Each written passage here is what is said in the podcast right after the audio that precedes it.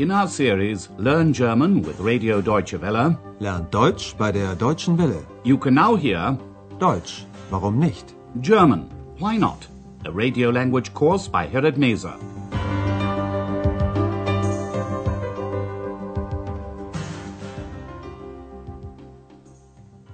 Hello and welcome to lesson 14. In the last lesson we heard about a sports club in eastern Germany. One of the members told Andreas about the problems they're facing because they no longer receive subsidies from the state. They'd like to take part in competitions again, but now they have to rely on money from their parents. Listen to what the girl said and note the use of the conditional tense.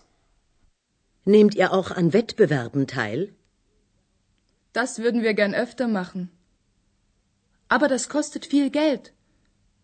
Unsere Eltern geben uns Geld. Ohne sie würde das nicht funktionieren. In today's lesson, which is called Living in a High-Rise Development, Wohnen im Plattenbau, we visit the city of Rostock. Andreas has left the beautiful old part of town and is now in a residential area.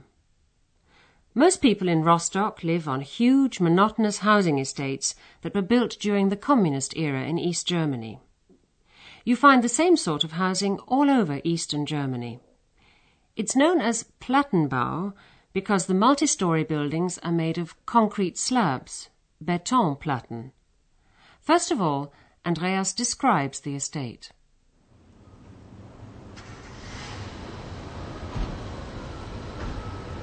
Puh, ist das kalt und windig hier. Ja, liebe Hörerinnen und Hörer, heute stehen wir an einem wirklich kalten Platz.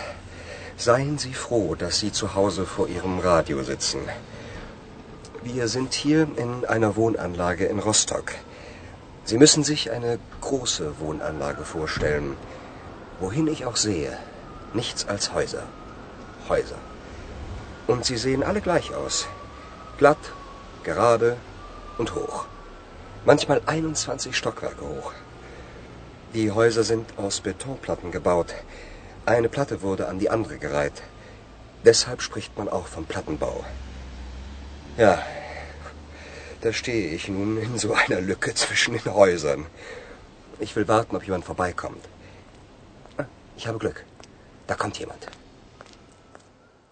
Andreas and X are standing at a very cold and windy spot. Puh, ist das kalt und windig hier. Andreas is out in the cold doing his radio report. He tells the listeners they're lucky to be sitting at home beside their radio. Seien Sie froh, dass Sie zu Hause vor Ihrem Radio sitzen. Andreas is visiting a housing estate in Rostock. Wir sind hier in einer Wohnanlage in Rostock. He begins his report by saying, You must imagine a large housing estate. Sie müssen sich eine große Wohnanlage vorstellen. Then he describes the view. Wherever I look, he says, there's nothing but blocks of flats. Wohin ich auch sehe, nichts als Häuser. Häuser. The view is monotonous because the buildings all look the same. They're flat fronted, straight, and tall, sometimes 21 stories high. Und sie sehen alle gleich aus. Glatt, gerade und hoch. Manchmal 21 Stockwerke hoch. Andreas goes on to explain that the apartment blocks are made of concrete slabs, one slab placed next to the other. Die Häuser sind aus Betonplatten gebaut. Eine Platte wurde an die andere gereiht. As so many houses were destroyed in the Second World War, new housing had to be built quickly. The apartment blocks were made of prefabricated concrete slabs, which is why this style of building is called Plattenbau. Deshalb spricht man auch vom Plattenbau. Andreas is standing in a gap, eine Lücke, between the tower blocks.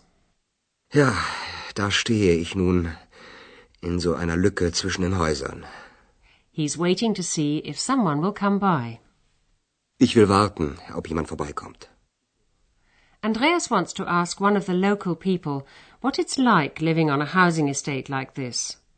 Luckily, a woman comes by who can tell him the difference between living in an old flat, eine Altbauwohnung, and living more comfortably in a new flat, eine Neubauwohnung, with proper heating. Listen to their conversation. Entschuldigen Sie. Haben Sie wohl einen Moment Zeit? Einen Moment schon. Was gibt es denn? Wie lange wohnen Sie hier schon? Wir sind schon 20 Jahre hier. Und fühlen Sie sich wohl hier? Früher schon. Es war immer sehr hellhörig hier, aber man war ja froh, dass man überhaupt eine Wohnung hatte. Wir waren lange in einer Altbauwohnung. Naja, mit Etagenklo und Ofenheizung. Da war es schon toll, als wir eine Neubauwohnung bekamen. Mit richtiger Heizung. Und wie ist es jetzt? Na, seit der Wende hat sich alles geändert.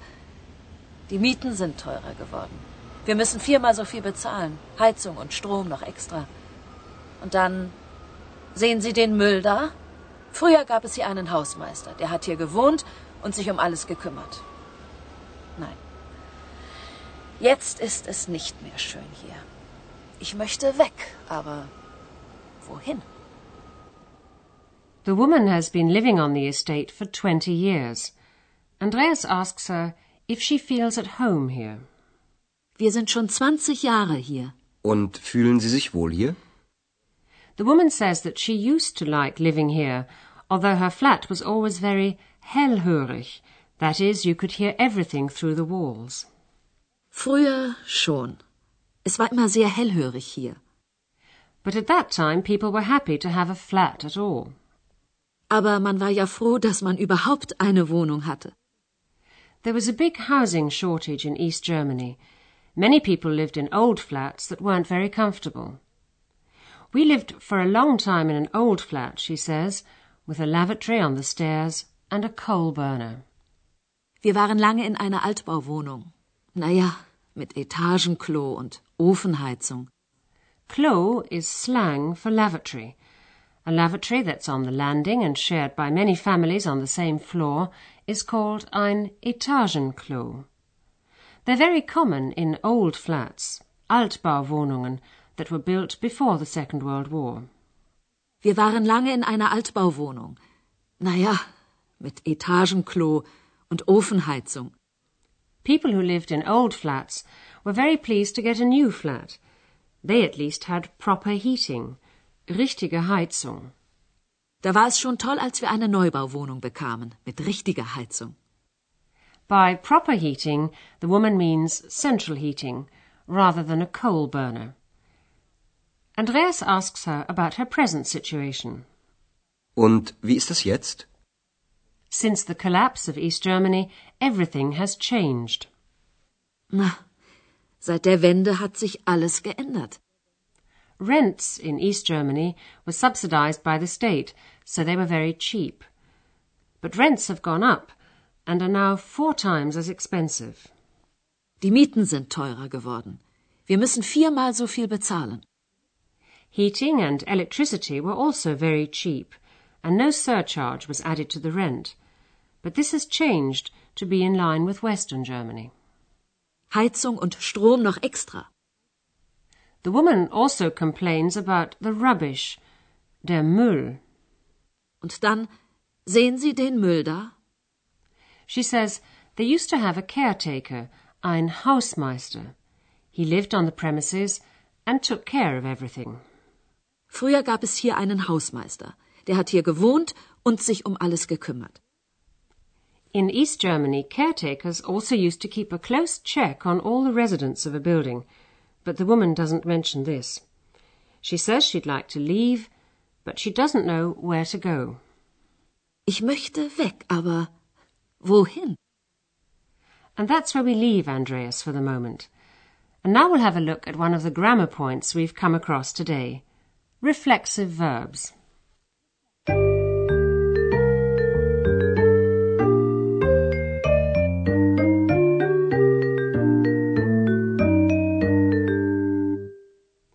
Some verbs in German can only be used reflexively. That is, they're always accompanied by a reflexive pronoun. In the infinitive form, this is always sich.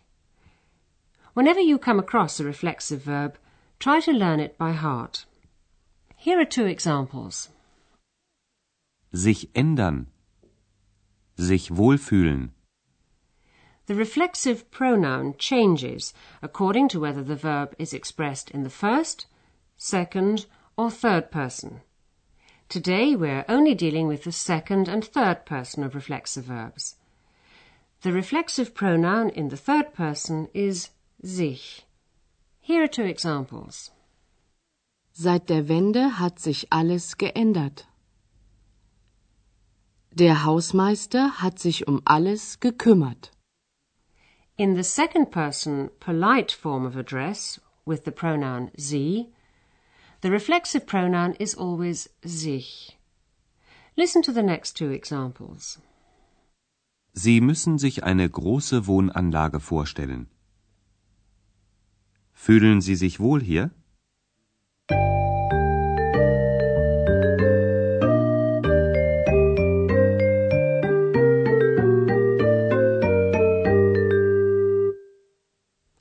Now you can hear the dialogues once again from the beginning. And while you're listening, sit back and relax.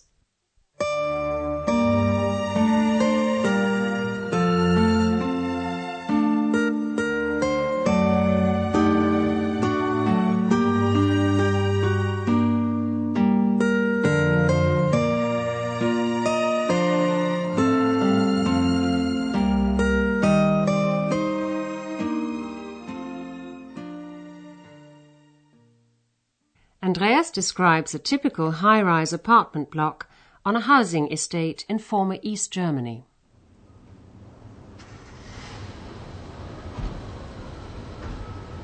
Puh, ist das kalt und windig hier. Ja, liebe Hörerinnen und Hörer, heute stehen wir an einem wirklich kalten Platz.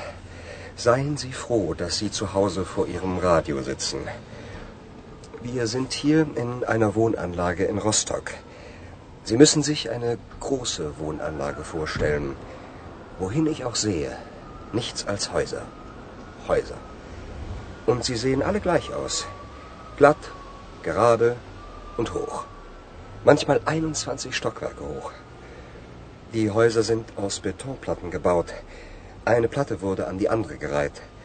Deshalb spricht man auch vom Plattenbau.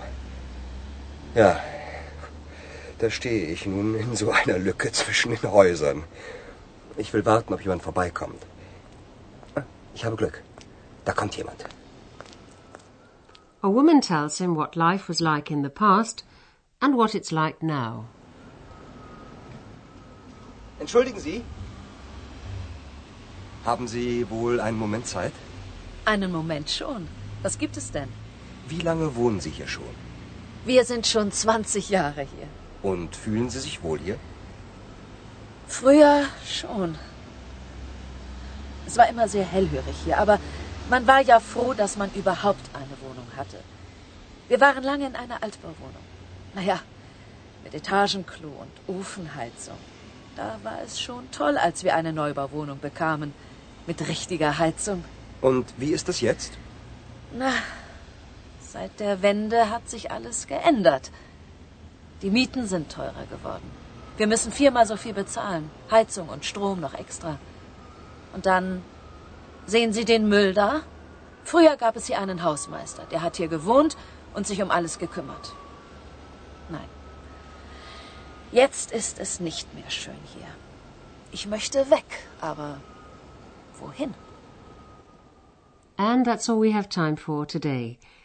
In the next lesson, we'll be hearing a report on the federal state of Saxony. Join us if you can. Until then, it's goodbye for now.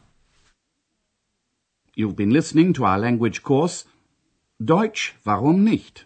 A production of Radio Deutsche Welle in cooperation with the Goethe Institute in Munich.